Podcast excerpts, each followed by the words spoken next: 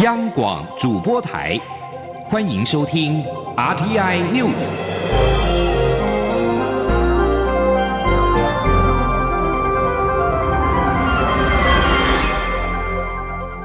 听众朋友您好，欢迎收听这节央广主播台提供给您的 RTI News，我是张顺祥。行政院会今天通过因应武汉肺炎 COVID-19 疫情的第二波纾困方案。行政院长苏贞昌亲自的率领十个部会首长举行记者会说明。苏奎表示，疫情越来越险峻，全球都受到冲击，所以行政院追加特别预算，启动第二波纾困。他也宣示，疫情纾困要达到企业不能倒、就业不能失、物流不能停、金流不能断的目标。今天，我记者王维婷报道。武汉肺炎全球蔓延，疫情冲击持续扩大。行政院二号召开临时院会。通过修改武汉肺炎纾困振兴特别条例修正草案，以及追加新台币一千五百亿元的特别预算。行政院长苏贞昌会后亲自率领十个部会首长举行记者会，说明追加预算的理由和第二波纾困方案内容。苏贞昌表示，政府之前通过六百亿元的武汉肺炎特别预算，当时是针对中国周边等地区的防疫，但是随着疫情在全球蔓延，冲击影响不断扩大。行政院决定再追加预算。苏贞昌表示，这一波追加预算后，纾困总规模达到一兆零五百亿，这是政府尽力估算的数目。他也希望不要再增加。苏贞昌说：“疫情还在发展中，当初六百亿的时候是大概就只有中国跟诶一些小的状况，但现在看起来是全球，而且更严峻了，所以我们估再加一千五百亿。”不止这样，而是合共连同贷款等等一兆零五百亿。那这个是也是一个我们希望尽力的一个数目，但是不是这样？我们希望就这样，不希望还要再增加。如果再增加，那就当然更险峻了。不过谁也说不准，因为疫情还在发展中。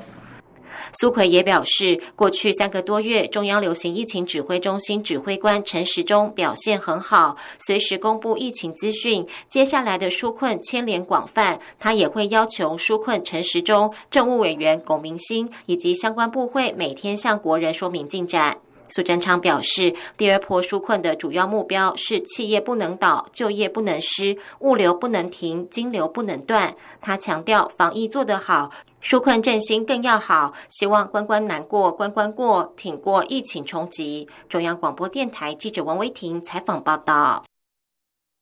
行政院会今天加开临时院会，通过了武汉肺炎特别条例修正案，整体纾困规模将扩大到新台币一兆五百亿。政务委员龚明鑫表示，第二期方案特别针对就业提供补助，包括了服务业。制造业、旅宿观光、游览车以及计程车司机、自营商等都纳入，稳住就业大概一百九十二万人，占整体就业人数的百分之十六点六七。央广记者欧阳梦平报道。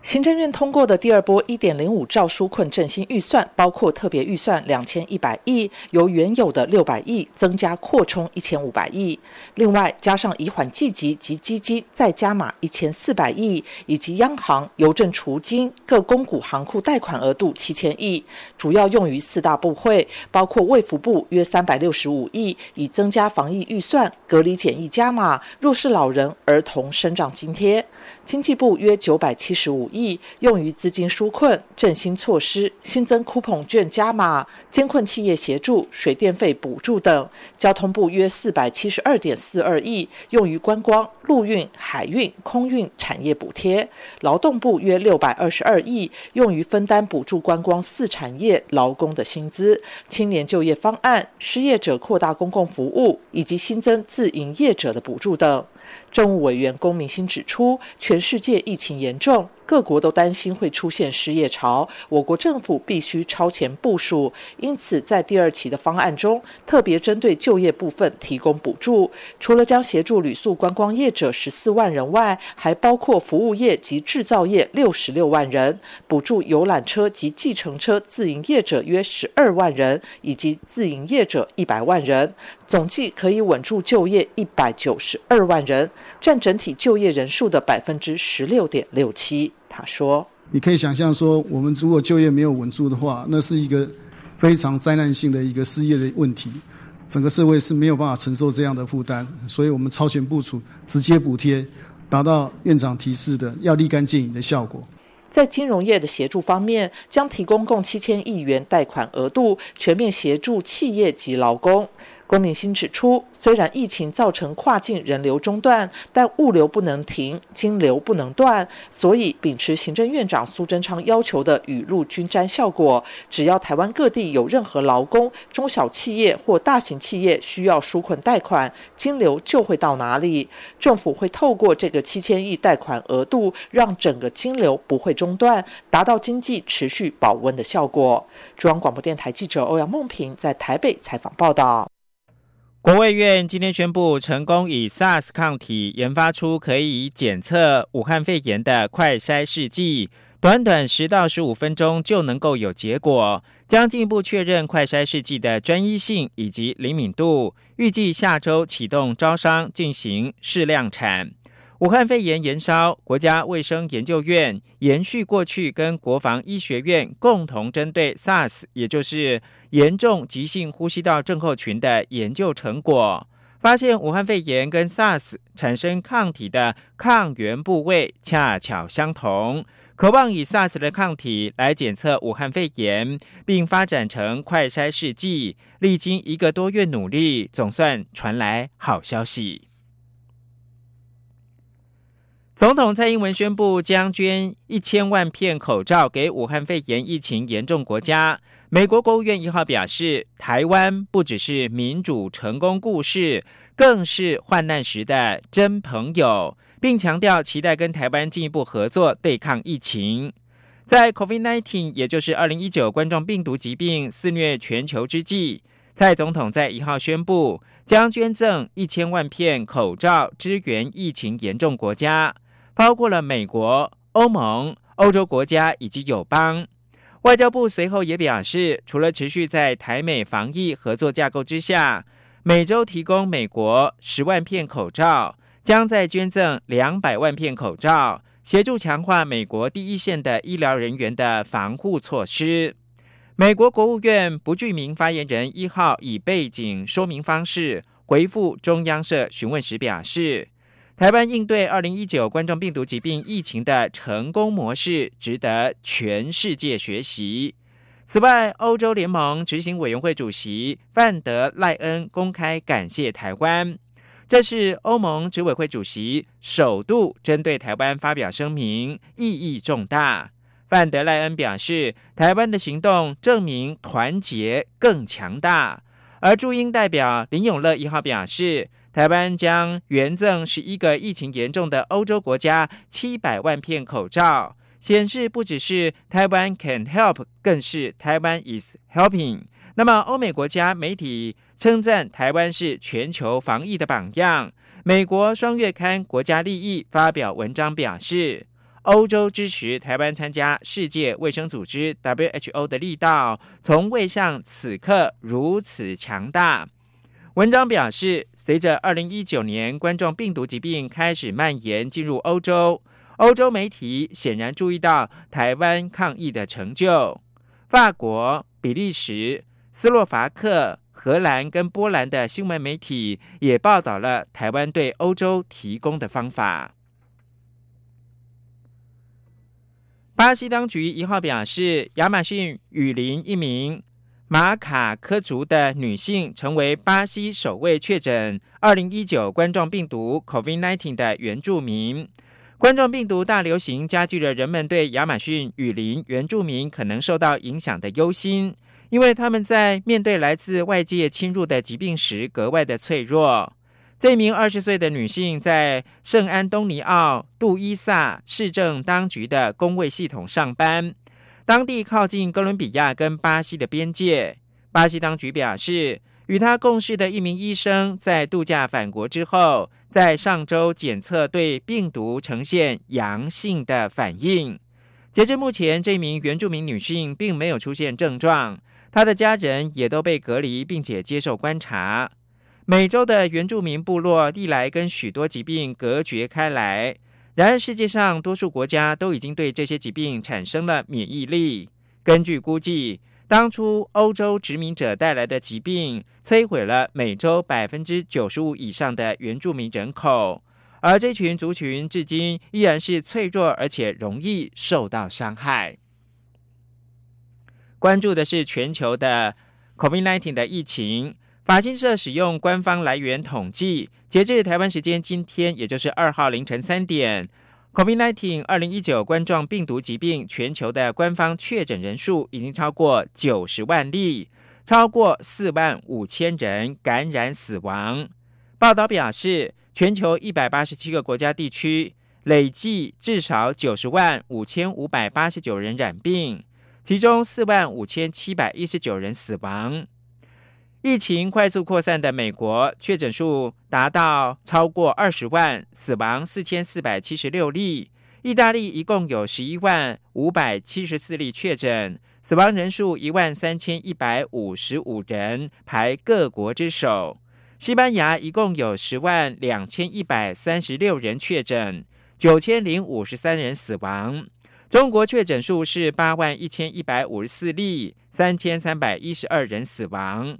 COVID-19 全球确诊人数在一号逼近一百万人大关。在此同时，美国一名六周大的婴儿死于 COVID-19，据信是最年幼的疫情受害者。依照约翰霍普金斯大学统计，美国目前一共有二十万三千六百零八例确诊，人数是全球之最。美国境内一号通报至少新增九百一十七起的死亡病例，是疫情在美国爆发以来单日最多。美国总统川普表示，他不会下令全国民众待在家里，因为各州的疫情程度不同。但川普正在考虑停止飞往美国冠状病毒疫情热点的航班，恐怕将使得受到疫情重创的纽约。纽奥良和底特律机场交通停摆，而世界卫生组织一号表示，COVID-19 机程指数成长，死亡人数一个星期内翻倍，他们深感忧虑。而受到疫情影响的是温布顿网球锦标赛的主办单位全英俱乐部一号表示，原定六月二十九到七月十二号举行的温网。由于 COVID-19 二零一九冠状病毒疾病疫情确定取消，这是第二次世界大战以来温网首度取消。英国广播公司报道，温网取消之后，今年的草地赛事确定被全数放弃，最快直到七月十三号前将不会再有任何的职业赛事举行。原定五月开打的法网已经延后到九月二十到十月四号举行，不过。不为疫情，美国的网球公开赛会内赛仍然是计划在八月三十一号在纽约开打。最后提供给您是《星岛日报》今天报道：香港有四十三名的公务员因为参加反送中活动而被捕，其中四十二个人暂时停职。公务员事务局说。正积极研究是否要求所有公务员宣誓拥护基本法和效忠香港特区。根据报道，公务员事务局一号以书面回答立法会议员相关问题时，提供了上述的讯息。局方表示，这是截至二月二十九号数字，并表示，如果公务员被裁定干犯刑事罪行，待刑事程序完成之后，当局便会对所有人员采取。纪律的处分包括了口头警告、书面警告、谴责、严厉谴责、降级、破令退休或者是革职等等。以上新闻由张顺祥编辑播报，这里是中央广播电台。我是防疫医师林永清。因应武汉肺炎疫情，清明节扫墓为降低群聚感染的风险，建议可善用内政部与部分县市提供的线上祭祖服务，科技扫墓，心意不减。如果需要亲自祭祖，避开清明节当天人潮或延后扫墓行程，与他人保持适当的社交距离，勤洗手，维持手部清洁，配合工作人员量体温。如果有发烧、咳嗽等呼吸道症状者，请在家休息，不要出门扫墓。慎重着眼，也要团结防疫。有政府，请安心。资讯由机关署提供。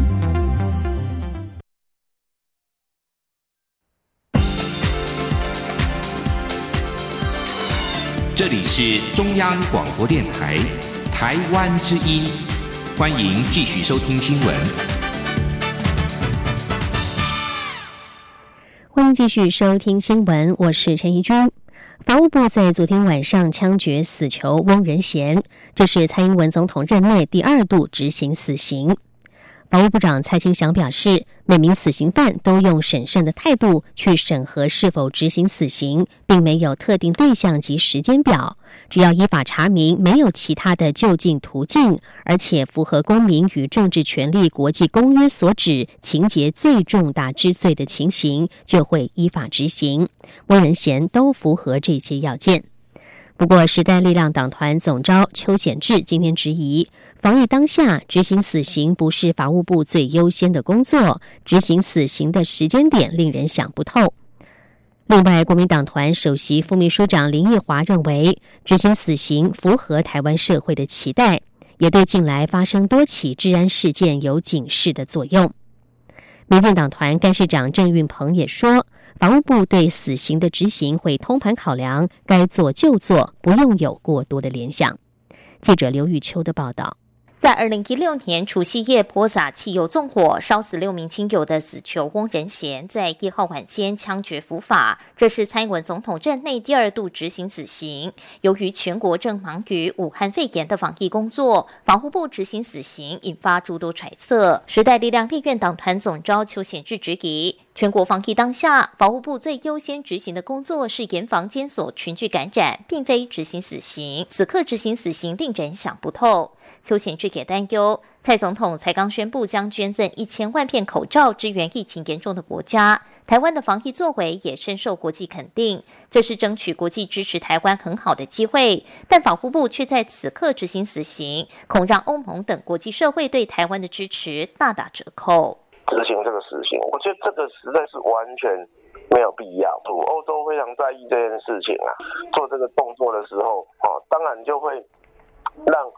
大家对你的正面的期待啊，正面的看待，又打了一个折扣啊。不过，国民党团首席副书记长林毅华认为，翁仁贤案受到台湾社会高度关注，也是蔡政府执行死刑的第二例，算是谨慎执行且符合社会对死刑执行的期待。林奕华并说，近来发生多起重大社会案件，此刻执行死刑有对治安维护有示警作用。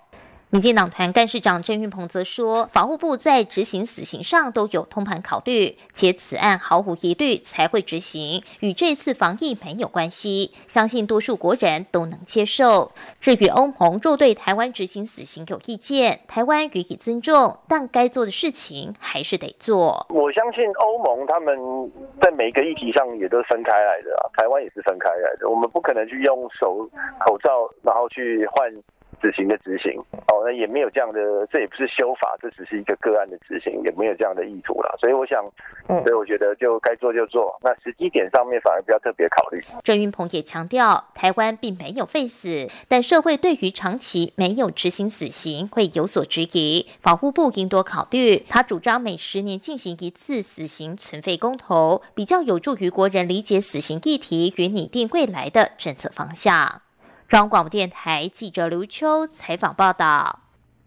俗称武汉肺炎的 COVID-19 疫情严峻，交通部要求从一号开始搭乘台铁、高铁都要实施旅客量测体温，并且戴上口罩。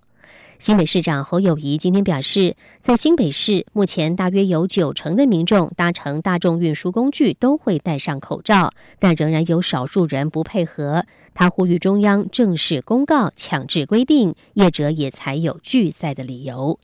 记者刘品熙的报道。二号是清明年假首日，新北市长侯友谊不敢松懈防疫工作。二号一早召开新北市防疫应变会议，听取相关单位在连假期间的防疫准备情况。随后也视察清明连假道路交通及长途客运疏运情形。侯友谊表示，中央对于防疫的规定越来越严格，包括社交距离保持室内一点五公尺，室外一公尺，出席密闭场所应戴口罩等，显示疫情并没有趋缓，只是在高峰期的稳定状态。是否各单位仍必须戒慎恐惧？侯友谊指出，新北市从两个月前就呼吁民众搭乘大众运输工具要戴口罩，目前大约九成的民众都会戴口罩，但仍有少数人不配合。他呼吁中央能够将口罩的购买规定由十四天九片改为十四天十片，充足口罩数量，让民众没有不戴口罩的理由。他也呼吁中央，如果再过一段时间仍有少数人不配合戴口罩，应该正式公告强制规定，运输业者也才有拒载的理由。他说，在要求以后，还剩下少四个，大概就不愿意戴起口罩的。这个部分恐怕要拜托中央，要用传染病防治法正式公告，不然业者他也是蛮麻烦的，他也不能拒载。他没有拒载的理由，所以只要中央公告了以后，他就有拒载的理由。此外，侯友谊说，他已经指示市府活动中心、公立场馆以及运动中心持续停止营运十四天，守住清明节期间疫情。但包括 KTV 等娱乐场所的业者无法比照办理，他也建议中央统一下令，让业者有所依循。他并表示，目前居家检疫的数量仍处于高峰期，区公所等单位必须战战兢兢，全力迎战，在清明连假期间绝对不能掉以轻心。央广记者刘聘熙的采访报道。滞留中国湖北的台湾人所搭乘的第二班类包机，在三月三十号深夜抵台，裁检结果已经出炉。中央流行疫情指挥中心发言人庄仁祥今天表示，机上两百一十四人第一次裁检结果全数阴性，但其中有一名女子一号下午出现了发烧症状，立刻送医，正由医师评估，不排除进行二次裁剪。另外，观光局派驻桃园国际机场旅服中心人员因为接机，而他自己与幼子都受到疫情感染。桃园市长郑文灿今天说，幼子所属的幼儿园停课到隔离期结束，目前裁剪师生三例都属阴性，其他人的裁剪结果会在中午过后出炉。武汉肺炎疫情持续的延烧，振兴医院在今天公布了新的措施，透过远端监控科技侦测隔离病人的生理讯号，并首度引进监控体温的即时体温贴片监控系统，对隔离患者进行二十四小时的体温监测。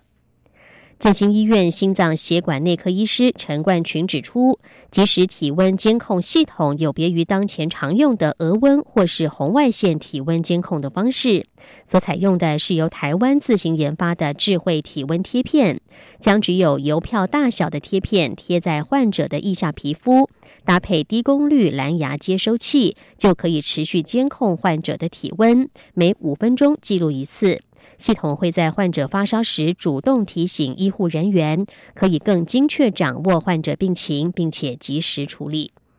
振兴医院胸腔内科主任陈威婷指出，引进这套系统之后，医护人员可以在不进入隔离病房的情况之下，事先截取到病患重要的生理数据，不但提高了照护的效率，也减少防护设备的损耗。更重要的是，此举也可以大幅降低护理人员被感染的风险。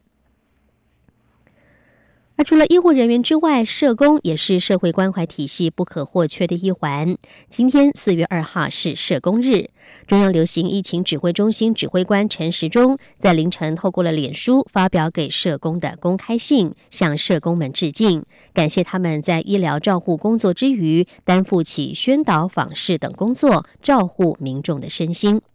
陈时中表示，社工除了每天既有的繁重业务之外，还参与医疗照顾团队，提供就医病人及家属社会需求照顾和沟通等相关的服务，在社区中关心及照顾民众的身心健康，准备人力和防疫物资，到宅或视讯访视，以及宣导正确的防疫观念。还有专线值班，依据感染管控政策调整专业服务等各项的防疫工作。陈时中感谢社工伙伴在这段防疫期间的辛苦与付出。而为了呼吁社会重视社工，台湾世界展望会也分享他们过去关怀协助的对象，长大之后也投入了社工服务的温馨故事。除了希望社会了解社工对于弱势儿少的正面影响力之外，也期许社会多给社工一点鼓励，让生命继续影响新的生命。记者肖兆平的报道。去年才刚从大学毕业的刘心柔，一踏出校园就选择社工员的工作。虽然刘心柔从小就在贫困环境长大，但在台湾世界展望会社工常年的陪伴下，让他知道帮助别人不仅是自我疗愈，也是希望跟他有同样处境的孩子能够安心快乐长大。在刘心柔还小的时候，他的父亲酗酒不务正业，母亲只能劳苦兼职。小学六年级时，父亲因病过世，其生前的债务让原本经济困窘的家庭更是雪上加霜。当时展望会的社工就适时提供协助，一路陪伴刘心柔完成大学学业。因为有社工的关怀与专业协助，让刘心柔的生命有了转捩点。决定从受助者的角色转变为传递温暖的助人者。现在的他也在展望会担任专职社工。他说：“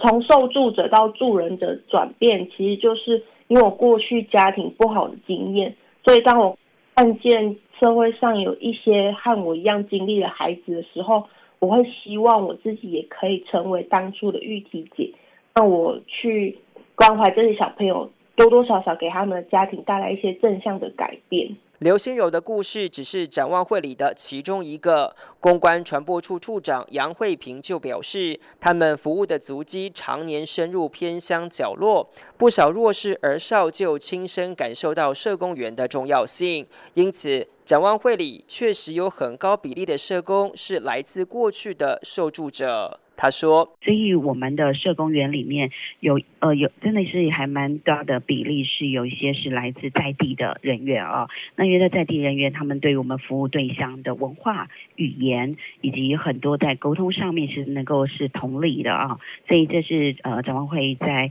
将近六百名的社工员，他们都是有这些社工的呃专业的呃背景，然后再投入在呃台湾各地，包括偏向离岛。”展望会的社工服务了台湾近五万四千名弱势儿少，提供资源让孩子自我实现。由于四月二号是社工日，希望社会持续支持鼓励。除了肯定第一线的社工，也希望透过社工进一步陪伴孩子耕耘梦想。中央广播电台记者肖兆平采访报道。